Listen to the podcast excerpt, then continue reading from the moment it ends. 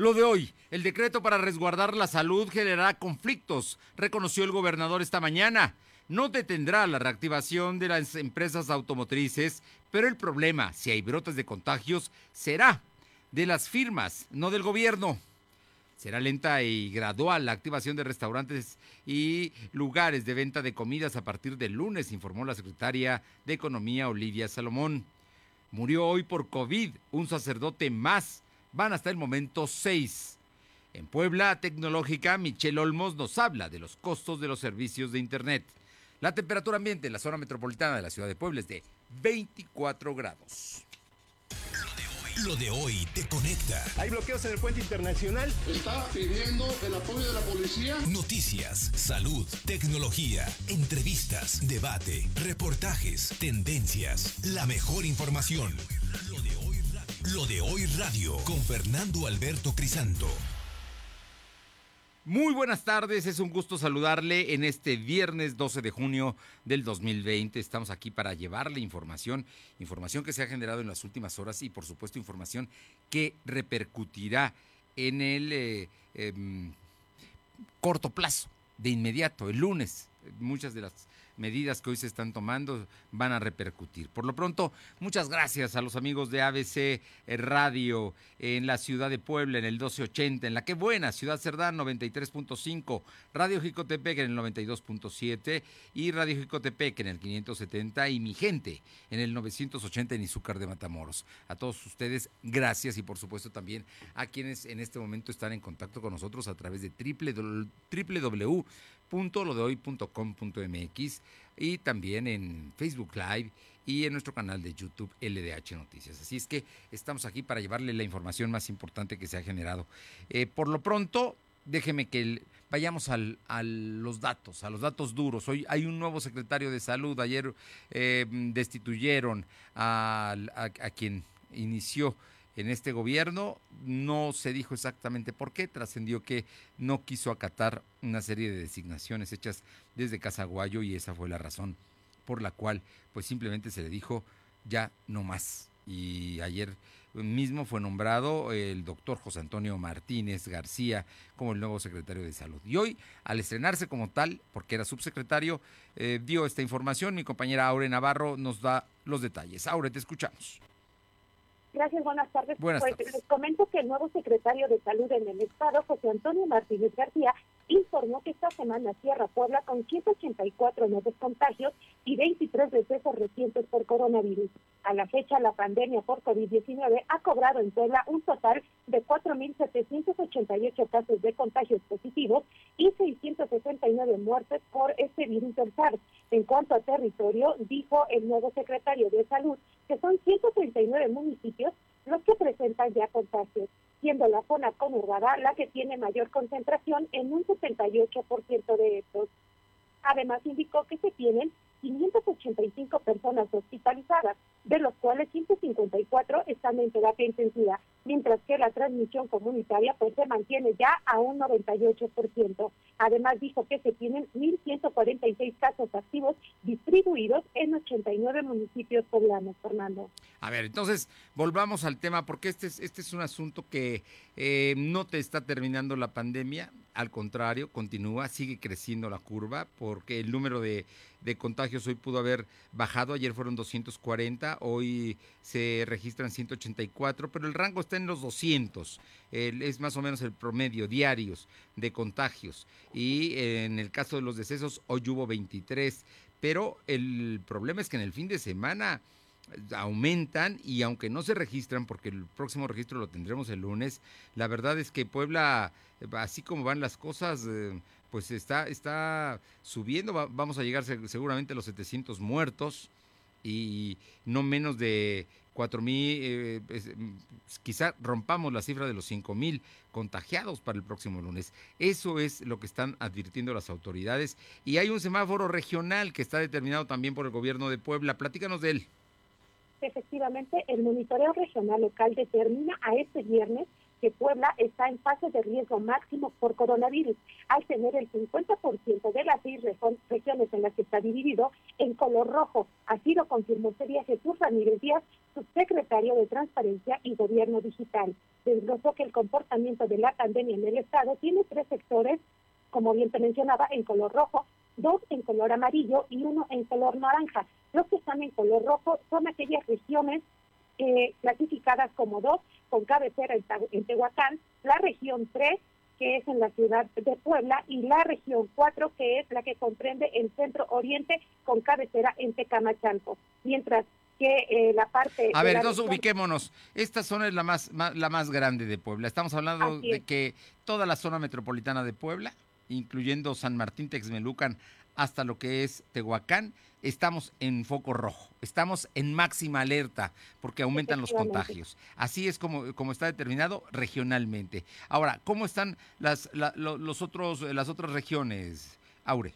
La región 1, que comprende el sur poniente con cabecera y Zúcar de Matamoros, está en amarillo, Fernando. Y la región 6, nororiente con cabecera en Tequislán, también está en color amarillo. O sea, no, tiene, no dejan de, a ver, no dejan de tener riesgo de contagio, pero es mucho menor que la de eh, los colores naranja y rojo. Aunque, ojo, hay que decirlo, todo el estado está en rojo por la movilidad y por la situación en la que estamos viviendo.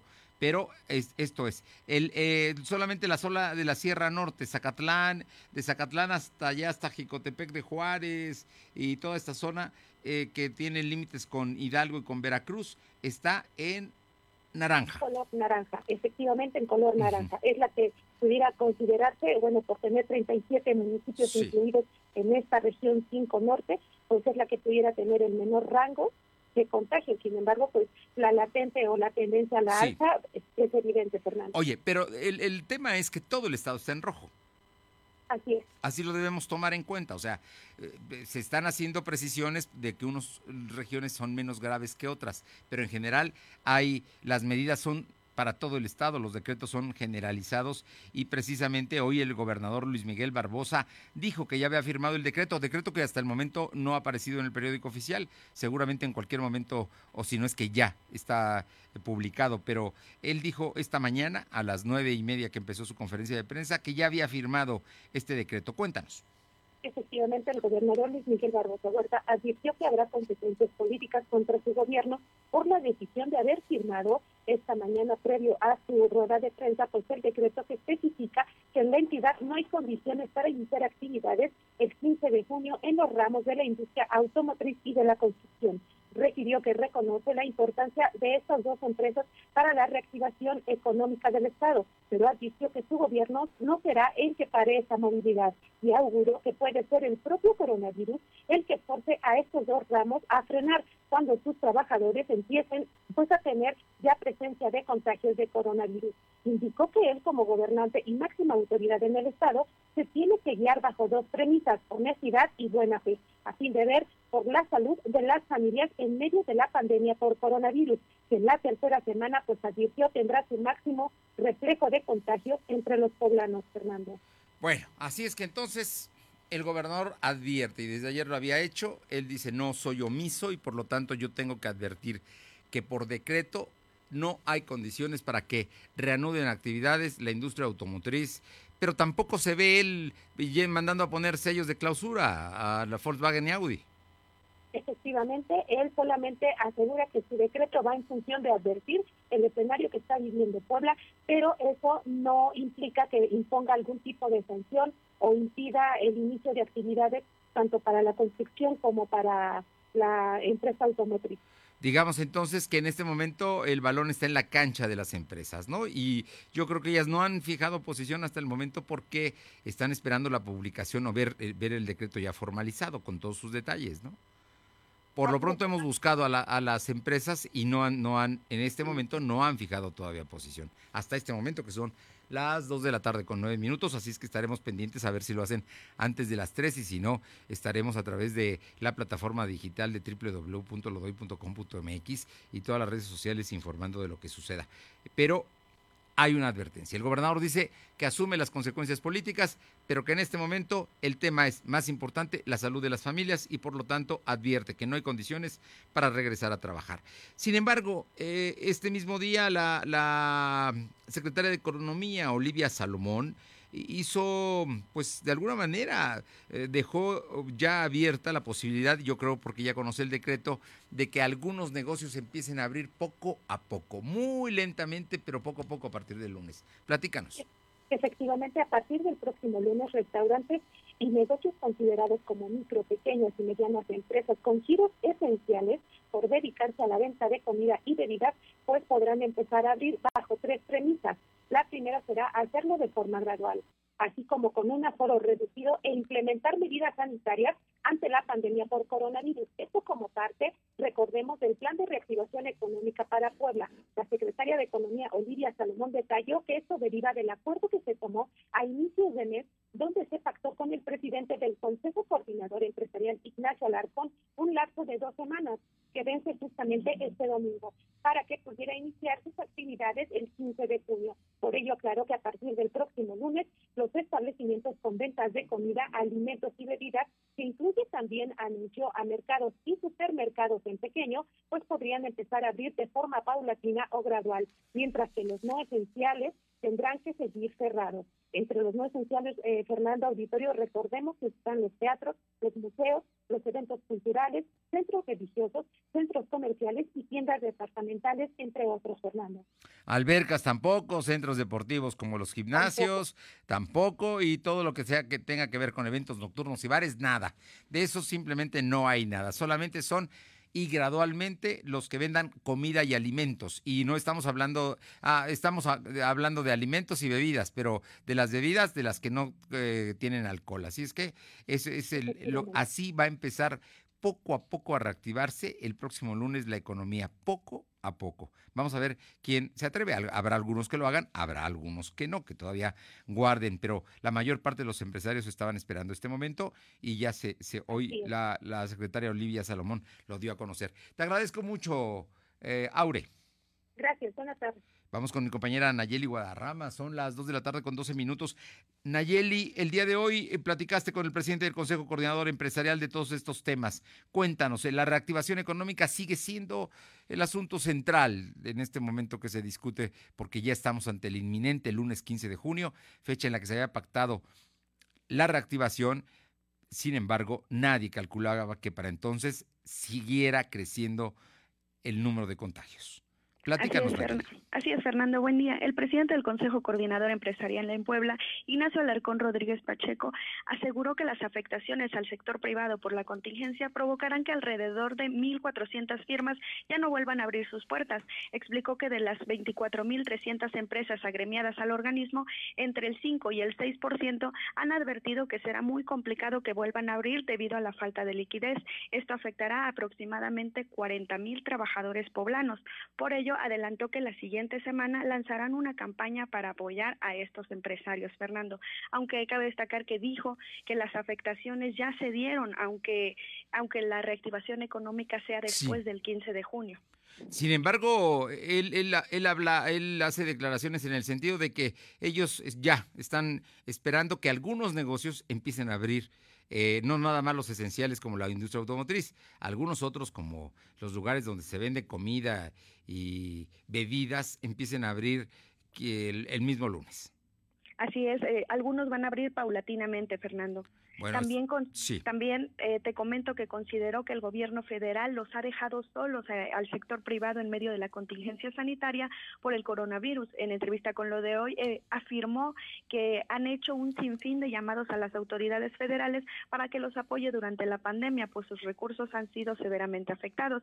Sin embargo, han hecho caso omiso a estas peticiones. Por ello coincidió con el presidente nacional del CC, Carlos Salazar, quien dijo que ya no esperan apoyo de los recursos públicos por parte del gobierno federal para enfrentar las consecuencias de la pandemia. Fernando, la información. Bueno, pues ahí está, ahí está el asunto en torno a esto de la reactivación económica. Pero el COVID sigue haciendo de las suyas y un sacerdote más falleció esta mañana, lamentablemente Rafael Amaro Goiz, de 54 años de edad. Así es, la pandemia cobró la vida de un sacerdote más en Puebla, sumando un total de seis fallecidos a consecuencia de esta enfermedad. Esta situación complica, es complicada ya que las empresas, tienen, las iglesias, Iglesias. perdón, tienen contemplado abrir de manera paulatina a partir de la segunda quincena de junio. A través de un comunicado, la Arquidiócesis de Puebla informó del fallecimiento del sacerdote Rafael Amaro Gois, de 54 años de edad. Eh, con Rafael Amaro ya suman seis sacerdotes que han fallecido por el coronavirus. Esta delicada situación complica los planes de la iglesia, pues habían anunciado de- que abrirían de Sí. manera paulatina las grandes iglesias eh, a partir de la segunda quincena de junio, Fernando. Pues vamos a ver en qué momento se puede dar, pero va a ser muy difícil. Va a ser la segunda quincena, seguramente será hasta la cuarta semana, porque en esta tercera que empieza el día 15 de junio, definitivamente no. Oye, y cuéntame, en el caso de ayer, ayer, cambiando de tema, pero que es importante para Puebla, eh, el día de ayer se llevó a cabo una reunión entre el secretario de Educación Pública, representantes de las universidades, del consorcio universitario, padres de familia y también de la Federación de Escuelas Particulares. Así es, Fernando. La Secretaría de Educación Pública Estatal abrió una mesa de diálogo con el consorcio universitario para escuchar las propuestas y aclarar dudas relacionadas a la ley de educación en Puebla. A través de un comunicado, la dependencia informó que durante la reunión, los rectores de las universidades más importantes del Estado expusieron sus inquietudes y externaron la necesidad de tomar en cuenta su participación a fin de tener una ley que fortalezca la educación privada. En ese sentido, el secretario de Educación, Melitón Lozano, explicó que la ley no va en contra de los intereses o derechos de los padres de familia, docentes o instituciones, pues su objetivo es garantizar el derecho a la educación. Al finalizar la reunión, la SEP y el consorcio universitario acordaron un nuevo encuentro para darle continuidad al análisis de esta ley. Al encuentro asistieron cuatro de los seis rectores que integran el consorcio universitario, Emilio José Baños de la UPAEP, Mario Patrón de la, IPAE de la Ibero, José Gerardo Mata de la ANAWAP y Job César Romero de la Universidad Madero. Solo faltaron el rector de la UAB, Alfonso Esparza, y el rector de la UDLAP, Luis Ernesto Derbez Fernando. Bueno, por lo pronto ya están platicando, que esa ya es una ventaja para revisar el tema de la nueva ley que ya está vigente, pero que no se descartó, no se dijo no definitivo a la posibilidad que ellos demandan de que haya mm, ajustes para dejar en claro muchos de los artículos que consideran pueden afectarlos o por lo menos no están claros, ¿no? Así es que estaremos pendientes de lo que suceda, pero por lo pronto ya aceptaron el diálogo. Así es, Fernando, estamos pendientes. Gracias. Son las 2 de la tarde con 17 minutos, 2.17.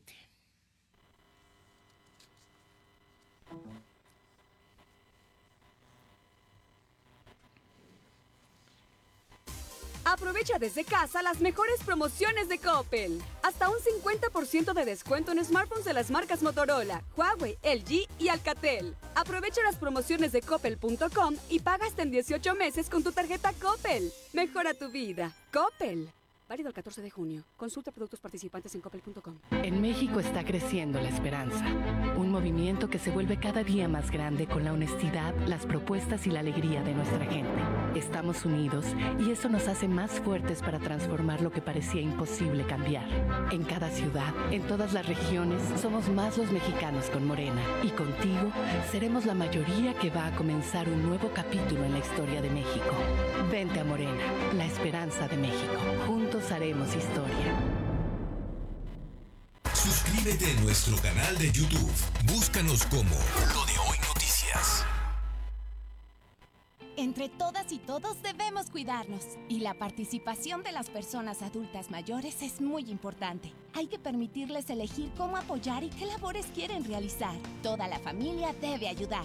La gente mayor tiene más experiencia. Aprendamos de sus historias, compartamos actividades y disfrutemos de su compañía siempre con sana distancia. Recuerda, ahora nos toca cuidarlos a ellos. Pero ante todo, quédate en casa. Gobierno de México. La generosidad para prestarte el cargador del celular y el estado físico para perseguirte para que se lo devuelvas.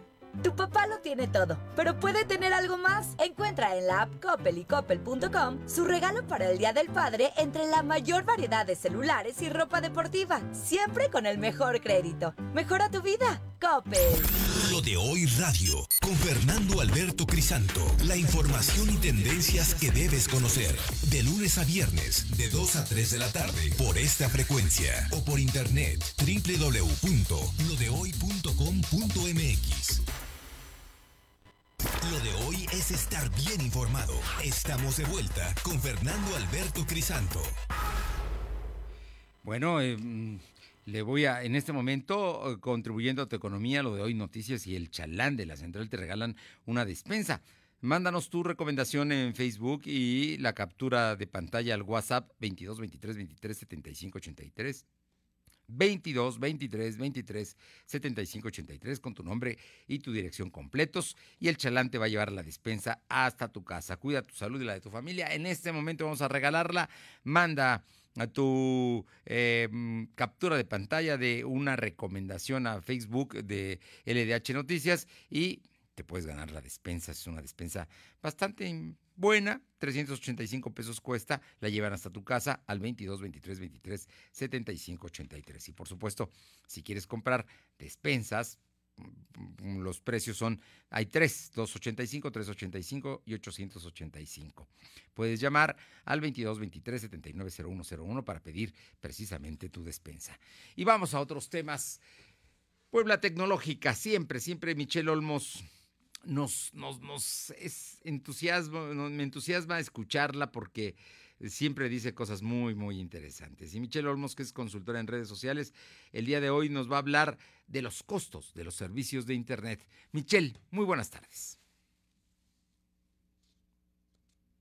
Hoy me da muchísimo gusto saludarlos y sobre todo platicarles de un tema que nos debe súper interesar a todos y es que los servicios que pagamos digitalmente, o lo más bien los productos digitales que pagamos, son ahí una pequeña alcancía que tal vez nos podríamos ahorrar y es que eh, cada vez pagamos más por cosas que antes no teníamos y bueno, aún se acentúa eh, mucho en la cuarentena y quiero que ustedes hagan un ejercicio, los que nos están viendo, en cuánto pago de eh, almacenamiento en Internet. ¿Desde cuánto pago de una renta mensual para poder tener Internet en casa? Eh, vamos a, platicar un promedio eh, de por tener el, Internet de cable, como le decimos, en nuestra casa, pues hay paquetes que van de 249 pesos hasta 649 pesos o un poquito más. Ese de entrada ya es un gasto que estamos haciendo. Y ahora el gasto de almacenamiento. ¿Cuántas veces en tu celular te has quedado sin espacio o te dicen que ya no hay eh, espacio en la nube para que guardes la cantidad de fotos? Y es que la cantidad de información que, que tenemos en nuestros móviles pues cada vez es mayor y los servidores se quedan sin espacio, entonces tenemos que pagar también por eso. Y, y hay diferentes eh, servicios que nos ofrecen el pago en la nube. Y por ejemplo, empezamos desde Google Gmail que nos cobra 34 pesos hasta el servicio personalizado de iCloud que nos puede cobrar desde 17 pesos 50 gigas, 200 gigas 49 pesos o 2 terabytes de, de, almacenamiento que van a 179 pesos. Si pensamos un poco en el almacenamiento de Google, como les dije, desde 34 pesos 100 gigas hasta 2 terabytes que pagamos 169 pesos. Si sumamos lo que pagamos por tener internet en nuestra casa, más internet en el teléfono, más un servicio de almacenamiento, van rondando aproximadamente los mil pesos o 1.200 pesos, un usuario normal. Y es que también hay diferentes aplicaciones móviles que descargamos en nuestros teléfonos que ocupan mucho espacio y que además nos cobran una membresía. Por poner algún ejemplo, las empresas que tienen aplicaciones para modificar fotografías nos cobran desde 19 pesos al mes hasta 300 pesos al mes. Y está comprobado que eh, los estudios revelan que los mexicanos pues tienen diferentes aplicaciones para modificar sus fotos y por supuesto verse mucho más guapos de lo que son en la realidad. Estos precios también suman al autoconsumo digital.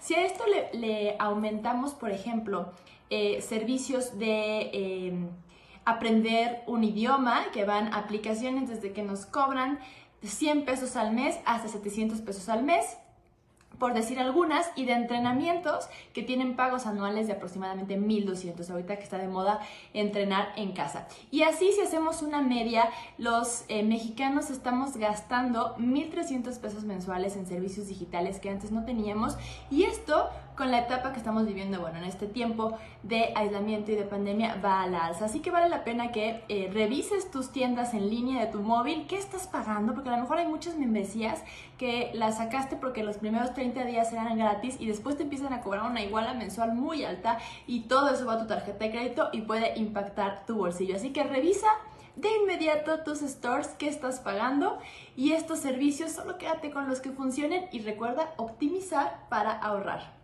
Nos vemos a la próxima. Adiós. Muchas gracias, Michel Olmos. Qué importante lo que nos dices, ¿eh? De, pronto sí vale la pena, hoy que es viernes, vale la pena que nos sentemos un rato y revisemos qué pagamos por internet y nos vamos a dar, nos vamos a sorprender de lo que estamos pagando en cuentas mensuales. Así es que, pues las que se usan y las que se necesitan, adelante, ¿no? Pero habrá muchas otras que la verdad es que, ¿para qué? ¿Para qué regalar el dinero que hoy está más escaso? Por cierto que el Seguro Social dio a conocer que se perdieron en el mes de mayo más de 343 mil trabajos formales. Este es un asunto que más al rato le daremos los detalles de cuánto se perdieron en Puebla. Y vámonos con mi compañera Aure Navarro porque el presidente López Obrador estará en Puebla el próximo miércoles. Efectivamente, el presidente de la República, Andrés Manuel López Obrador, llegará al estado de Puebla el próximo miércoles por carretera para encabezar la mesa de seguridad de la entidad y supervisar la aplicación de programas. Esto en medio del pico máximo de contagios de coronavirus que existe en la entidad.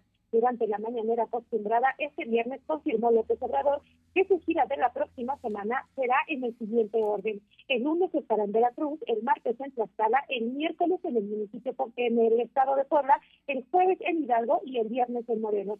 Además del tema de seguridad, Obrador especificó que realizará desde las capitales de los estados los programas sociales que se están desarrollando en cada entidad. Y es que recordemos que fue el pasado miércoles cuando el gobernador del estado de Puebla, Luis Miguel Barbosa Huerta, confirmó que solo estaba a la espera de ser notificado por el Estado Mayor sobre el lugar y la Ya no hay Estado Mayor.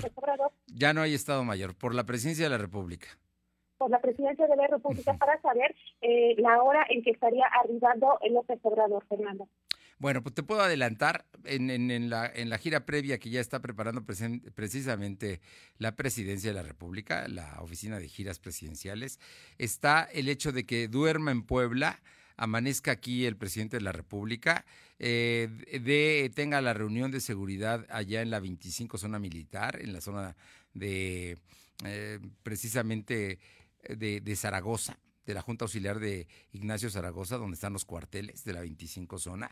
Eh, ahí tendría la conferencia de prensa mañanera, saldría de ahí e iría a Oriental, concretamente a revisar lo que son las sucursales de bienestar y quizá ahí tenga una reunión para hablar de los programas sociales, para continuar después e ir a revisar otra sucursal de el Banco del Bienestar que está ya trabajando allá en Zacatlán, eh, en la Sierra Norte de Puebla. Sería la gira del presidente López Obrador, tentativamente esto es un adelanto que les estamos dando, puede cambiar, pero tentativamente es así como la tiene planteada y por supuesto saldría de Zacatlán a la hora de la comida, dos, tres de la tarde, con rumbo a la Ciudad de México para, para llegar precisamente a Palacio Nacional. Es eh, la propuesta y que, que en este momento se está analizando y se está haciendo la pregira para ver todos los detalles eh, dónde estaría el presidente de la República.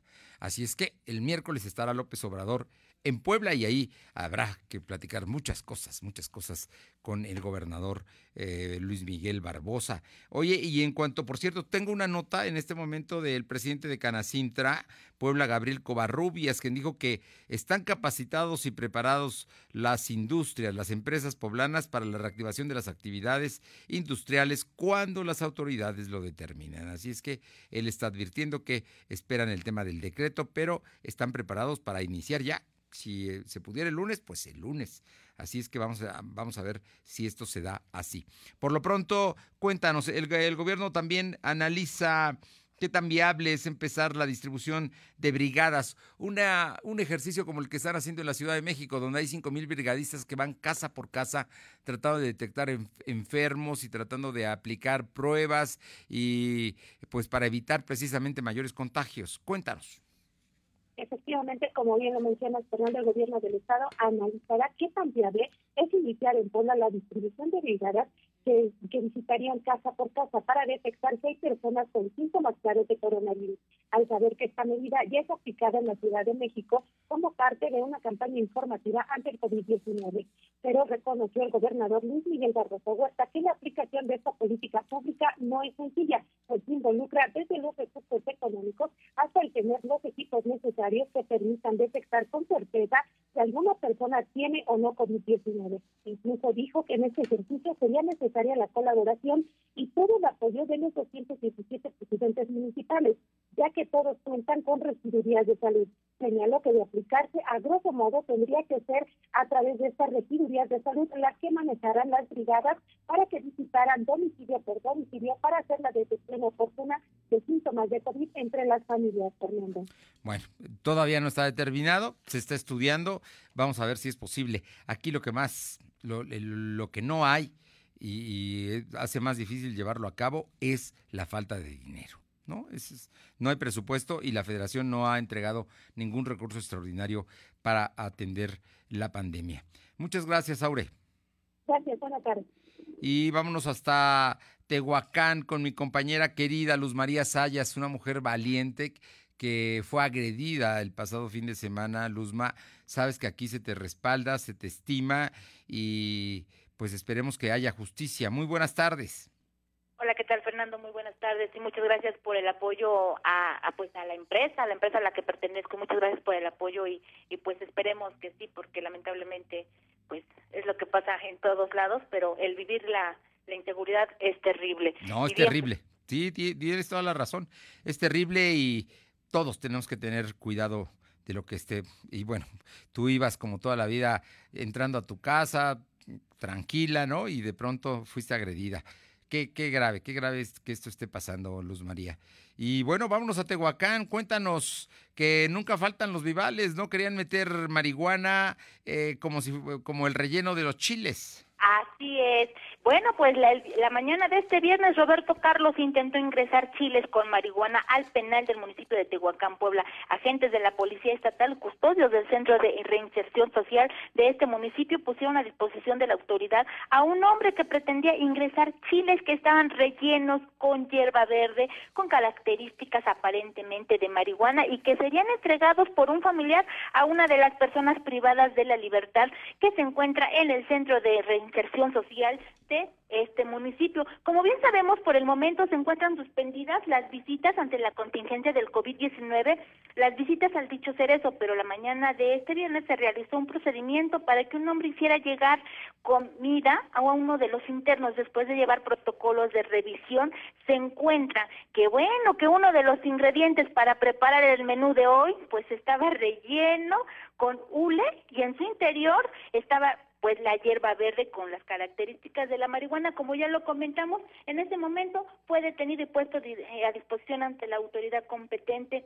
Bueno, parte, parte de las actividades que se llevan a cabo y bueno, el día de hoy pues el menú no va a ser, no va a ser tan rico como se lo esperaban, ya que este chico, eh, esta persona, este sujeto de nombre Roberto Carlos fue puesto a disposición ante la autoridad competente. Parte de las actividades que se llevan en Tehuacán, Puebla. Hasta aquí mi reporte, Fernando. Regreso contigo. Muy buenas tardes. Gracias, Luz María. Un fuerte abrazo y gracias por tu información.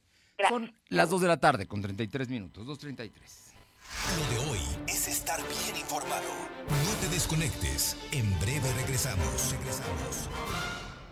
Aprovecha desde casa las mejores promociones de coppel.com. Hasta 20% de descuento en computadoras HP, hasta 15% en tablet Samsung, hasta 30% en rasuradoras, recortadoras y juegos de peluquería de la marca Philips. Y hasta 20% en la marca Gama. Mejora tu vida. Coppel. Válido el 14 de junio. Consulta productos participantes en coppel.com. Todos estamos orgullosos, reconocemos y agradecemos el papel desempeñado por médicos y enfermeras en la emergencia sanitaria.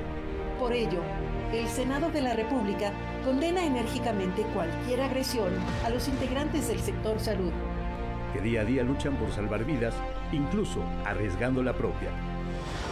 Garanticemos su seguridad. Senado de la República. Cercanía y resultados. Escúchanos en Spotify. Búscanos como Lo de Hoy Noticias. Lo de Hoy Noticias.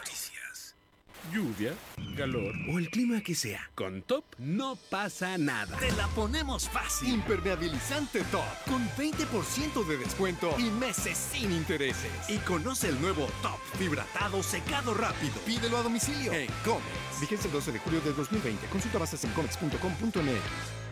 ¿Qué es lo que Alcohólicos Anónimos no hace? Alcohólicos Anónimos no vigila ni controla a sus miembros, no proporciona alimentación ni servicios de desintoxicación, hospitalización o tratamiento médico, psiquiátrico ni religioso. Llama a Central Mexicana de Servicios Generales de Alcohólicos Anónimos AC 800-2169-231 www.aamexico.org.mx basta con ver las noticias sobre los niveles de contagio que hay, entonces eso implica que no haya una confianza al 100%. Sin embargo, cuando se tiene que salir, tomamos todas las medidas de seguridad que pues que más podemos, ¿no? Pues en mi caso, eh, no utilizar tanto el transporte público, pero confianza al 100%, pues no, no la hay. Más que confianza hay incertidumbre. Lo de hoy eres tú.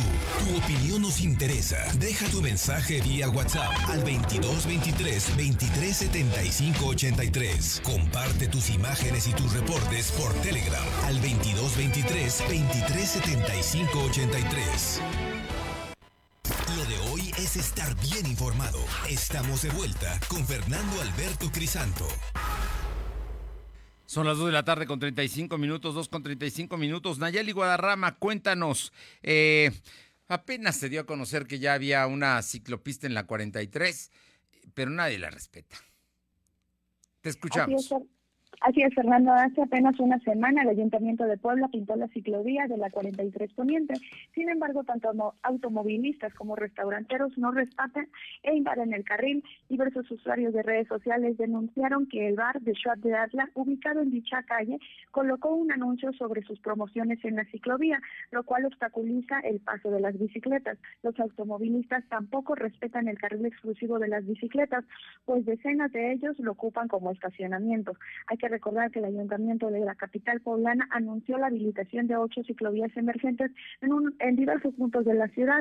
Apenas el pasado 4 de junio este proceso arrancó en la avenida 43 Ponientes con la ciclovía, pues que ya fue invadida. Fernando, la información. Oye, pues no respeta la ciclovía porque además tampoco hay estacionamientos muy cerca, ¿no? Aunque ya hay muchos negocios. Aunque los negocios estén cerrados en este momento, imagínate cuando estén abiertos. ¿Dónde van a meter los autos?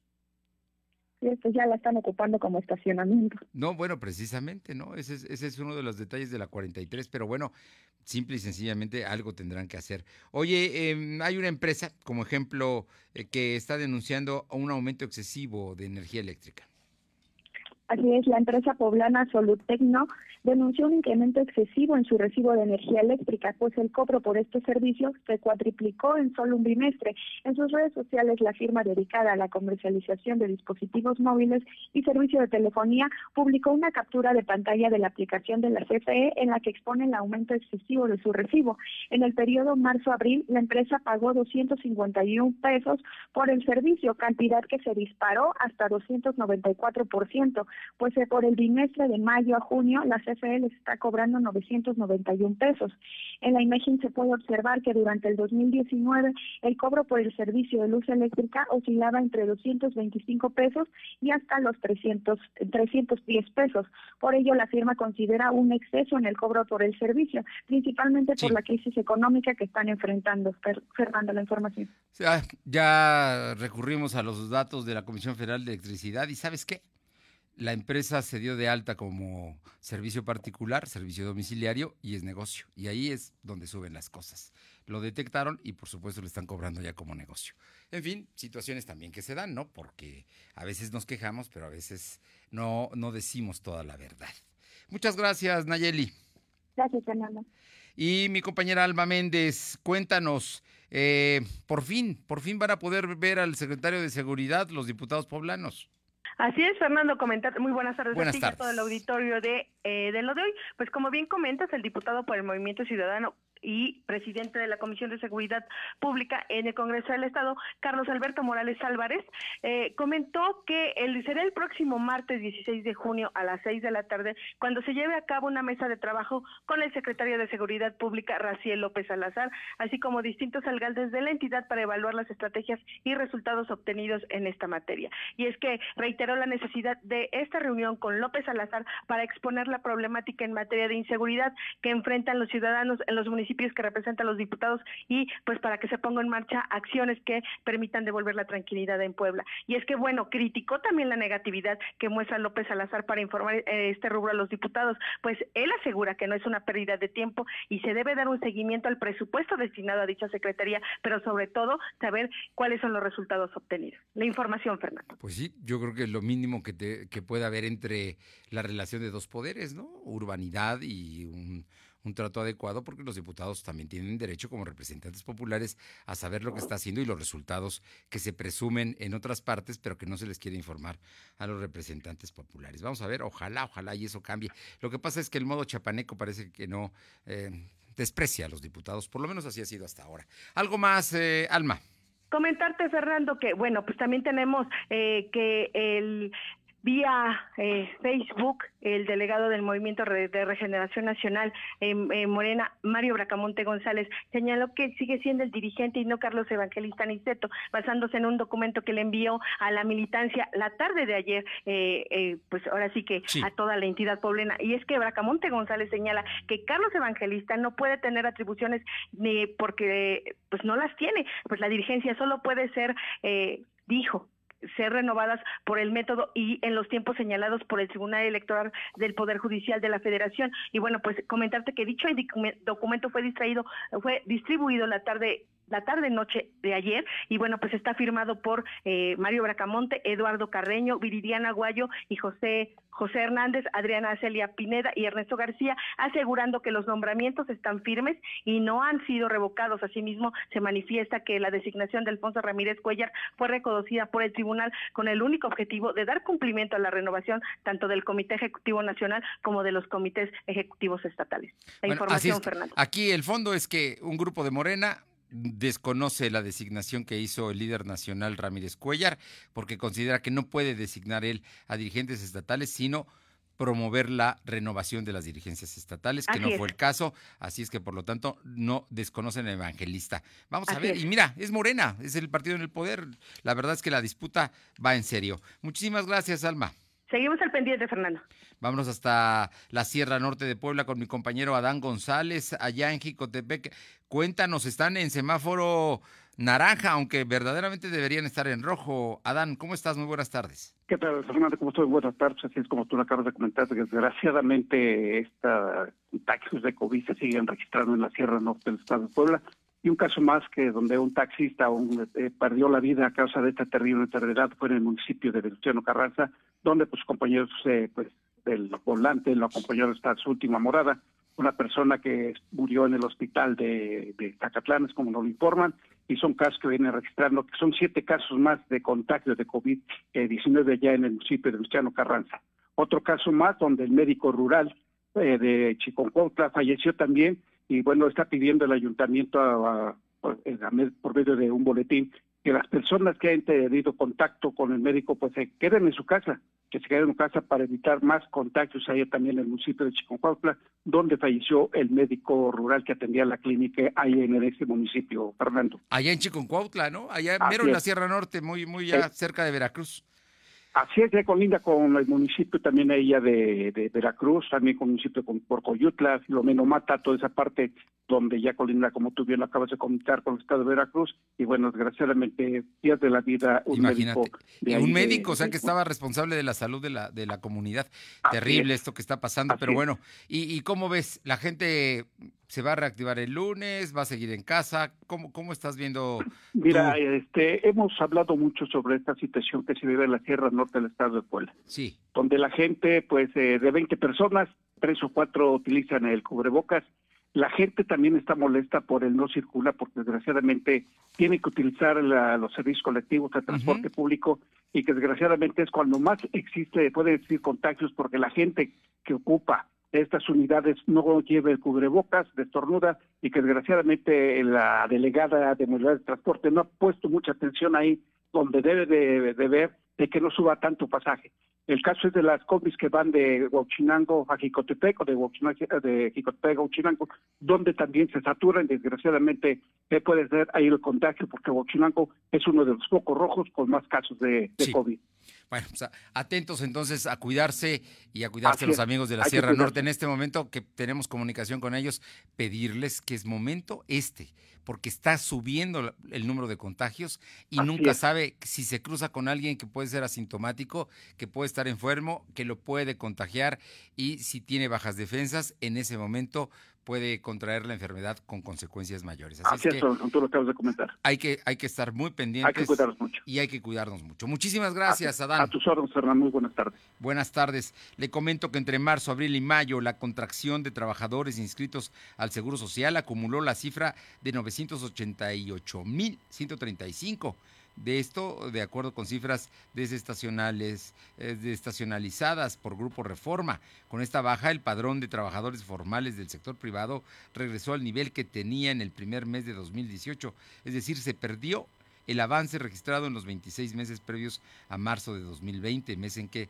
se declaró la pandemia de COVID. Un millón de empleos se perdieron de acuerdo a esta información. En mayo la pérdida de empleos formales fue inferior a la registrada un mes antes, al reportarse una baja de 283.727 plazas contra 516.902 en abril pasado. De todas maneras, se siguen perdiendo empleos.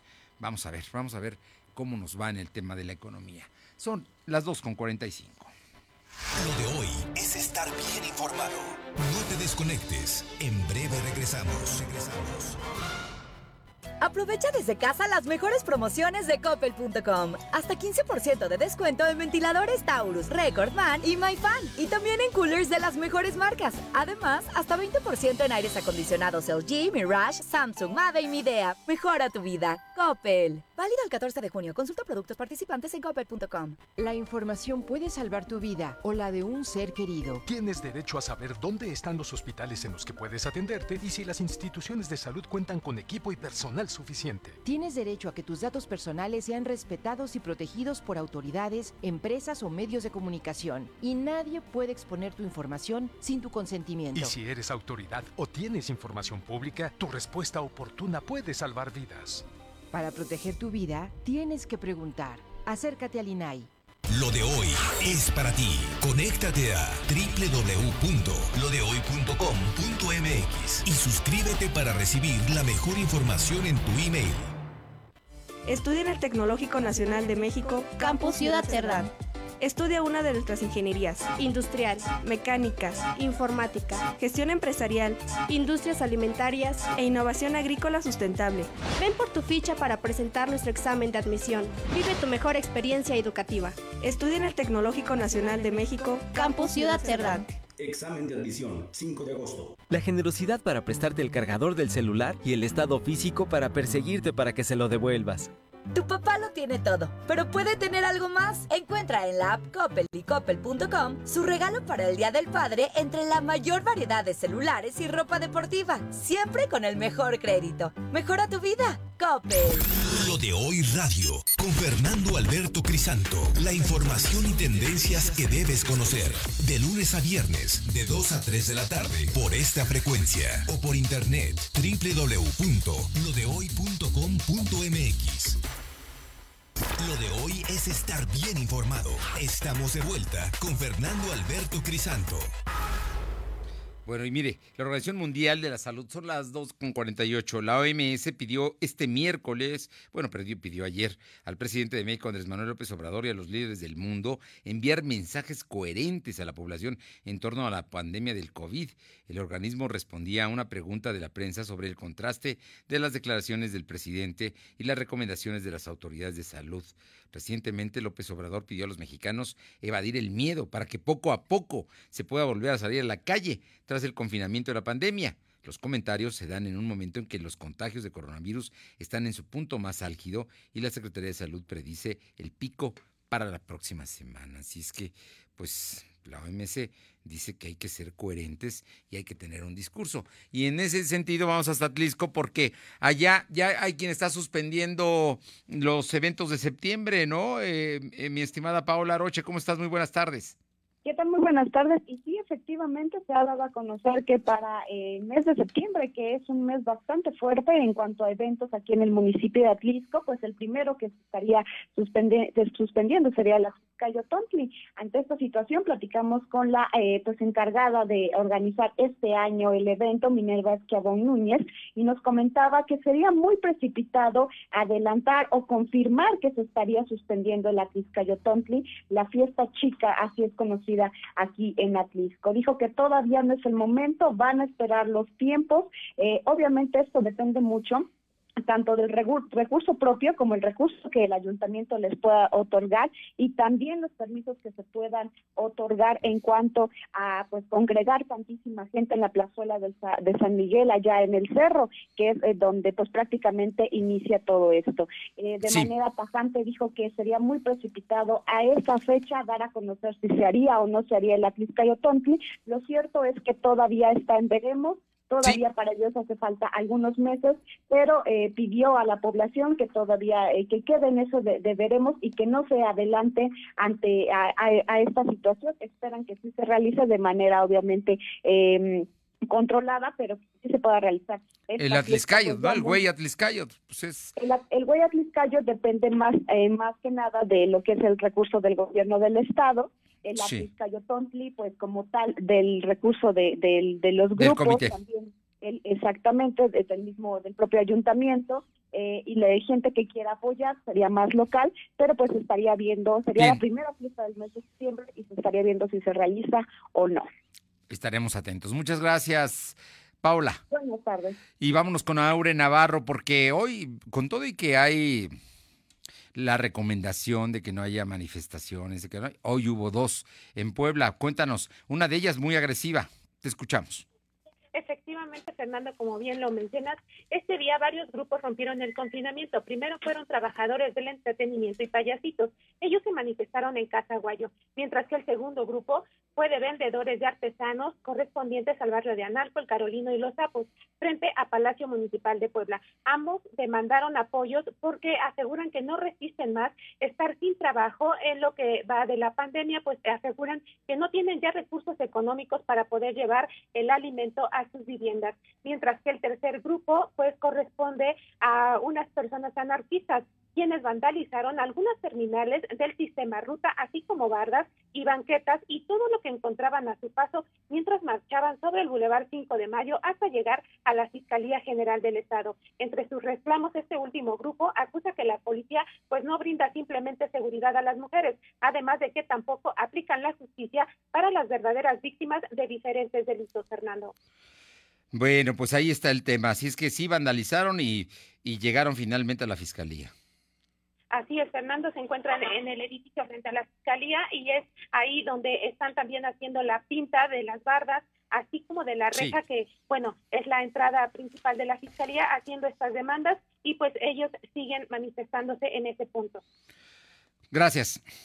Gracias. Vámonos hasta la Mixteca. Me están, me están mandando un mensaje, verdaderamente es muy triste porque pues están pasando estas cosas que, que no deberían suceder y solamente le digo que eh, se muere la mamá de, una amiga y la debieran entubar, pero aquí en Puebla no hubo ventilador para ella. Eh, contra, lo que, contra lo que oficialmente se diga, no hubo ventilador y, falleció. No, no, pues estas cosas ya empiezan a suceder en Puebla, ¿eh? contra lo que se diga oficialmente. Vamos con Uriel Mendoza, la Mixteca Poblana. Te escuchamos, Uriel. ¿Qué tal, Fernando? Muy buenas tardes. Te saludo con el gusto de siempre a ti y a tu auditorio para compartirte la información de lo que ha ocurrido en las últimas horas, ubicados en el municipio de Tepejuma, donde alrededor de 300 adoquines y dos toneladas de cemento fueron robadas por un grupo de sujetos, esto de una construcción ubicada en la comunidad de San José Teruel, que pertenece a este municipio. Habitantes del lugar detallaron que como nadie los estaba vigilando, robaron el material, pero al parecer los que se robaron se dieron cuenta de que los observaron y decidieron abandonar su última carga. De acuerdo al reporte de la obra, se encontraba realizándose todavía por parte del ayuntamiento local en la calle Emiliano Zapata y continuaba todavía sobre otra calle más, la calle Lázaro Cárdenas. Oye, pero no se llevaban poco, ¿eh? Llevaban, digo, dos toneladas de cemento, es una buena cantidad de bultos. Sí, esto se habla de que los trabajos o bien el robo se estaba realizando durante las madrugadas, sin embargo ya durante los últimos, mejor dicho, durante las últimas horas se percataron de esta situación, se dan cuenta de que los estaban observando y estos se dieron a la fuga. Cabe mencionar que bueno, ya también los habitantes dieron el reporte a las autoridades municipales, en este caso que encabeza Manuel Ismael Gil García ante Pejuma y pues están solicitando investigar a los responsables de este robo, sobre todo porque la obra se encuentra inconclusa y también ha detenido parte de los procesos para continuar con ella. Gracias, Uriel. Hasta luego, Fernando. Regresamos aquí a Puebla con mi compañera Nayeli Guadarrama, que tiene los números de los empleos que se han perdido en el Seguro Social. Te escuchamos, Nayeli. Así es, Fernando. Debido a la pandemia durante mayo en Puebla se perdieron 12.770 empleos con seguridad social, cifra que representa una baja del 2.1% en relación al mes anterior. De acuerdo con los datos del IMSS, en mayo la entidad poblana registró 591.591 personas con trabajos afiliados al seguro. Dicha cifra disminuyó en relación a los 604.361 contabilizados en abril. Esto indica que de un periodo a otro se perdieron 12.770 empleos empleos afiliados al, Instituto del Seguro Social, Fernando. Pues ahí está, la pérdida de los empleos que se está dando son los empleos formales, porque muchos, la mayor parte son informales.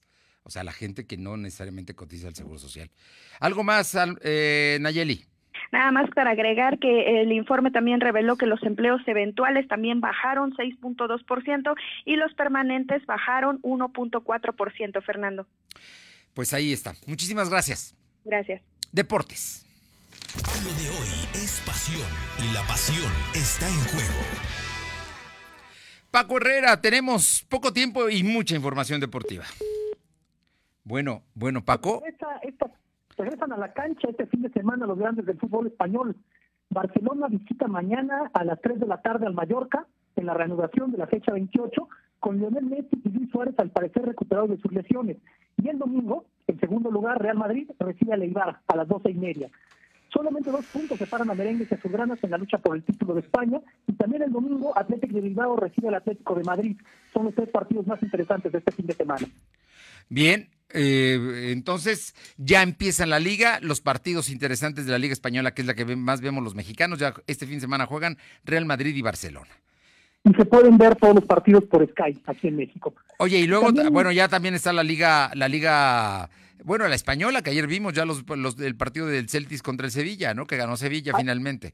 Así es, ayer Sevilla ganó 2-0 al, al, Betis con la, con la reanudación de esta liga después de un parón de tres meses.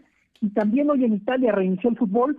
Todavía la liga va a empezar hasta la próxima semana. Hoy se reanudaron las semifinales de la Copa Italia con el duelo entre Milán y Juventus, que están jugando en este momento. Estos dos equipos empataron 1-1 en la ida que se disputó hace tres meses. Hoy juegan por el pase a la final.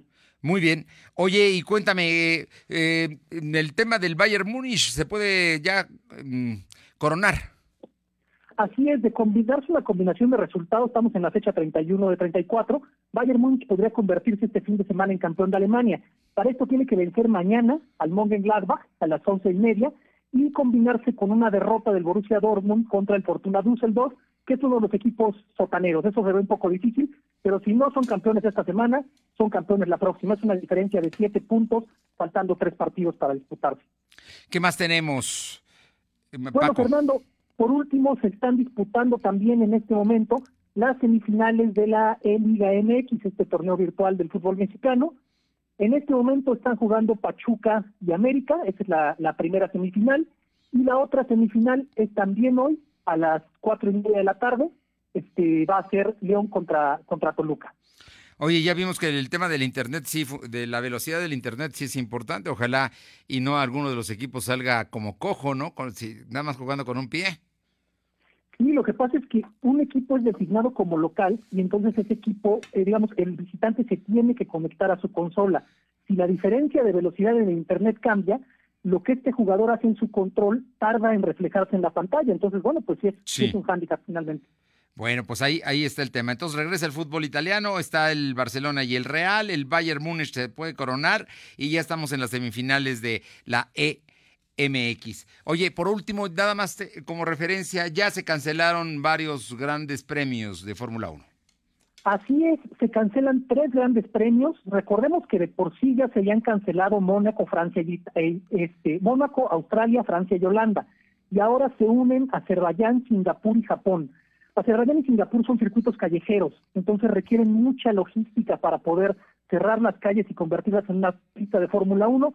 Decidieron que no hay forma de jugarlos y en el caso de Japón, Suzuka es uno de los circuitos tradicionales de la Fórmula 1, sí. pero como hay restricciones de vuelos hacia Japón, de países extranjeros, se dieron cuenta de que era demasiado complicado llevar a los más de 200 personas que necesita la Fórmula 1 para una carrera. Pues ahí está. Por lo pronto, a ver fútbol, que ya empezó. Mucho fútbol este fin de semana. Muchas gracias, Paco. Hasta el lunes, Fernando. Buen fin de semana. Y Darío Díaz, de la colonia Anzures, se lleva Colonia Anzures, Darío Díaz, le vamos a llevar, no sé, se ganó y le vamos a llevar la despensa el día de hoy. Por lo pronto es viernes, el próximo lunes vamos a arrancar con semáforo rojo. La situación es todavía definir si las empresas automotrices deciden o no, eh, deciden o no, este, pues eh, eh, reiniciar las actividades. Eso lo sabremos en unas horas más y estaremos muy atentos. Se lo vamos a informar a través de www.lodoy.com.mx. Por lo pronto, que tenga un buen fin de semana, cuídese, quédese en casa, sería lo mejor. Hasta el lunes a las 2. Gracias. Fernando Alberto Crisanto te presentó Lo de Hoy Radio. Lo de Hoy Radio.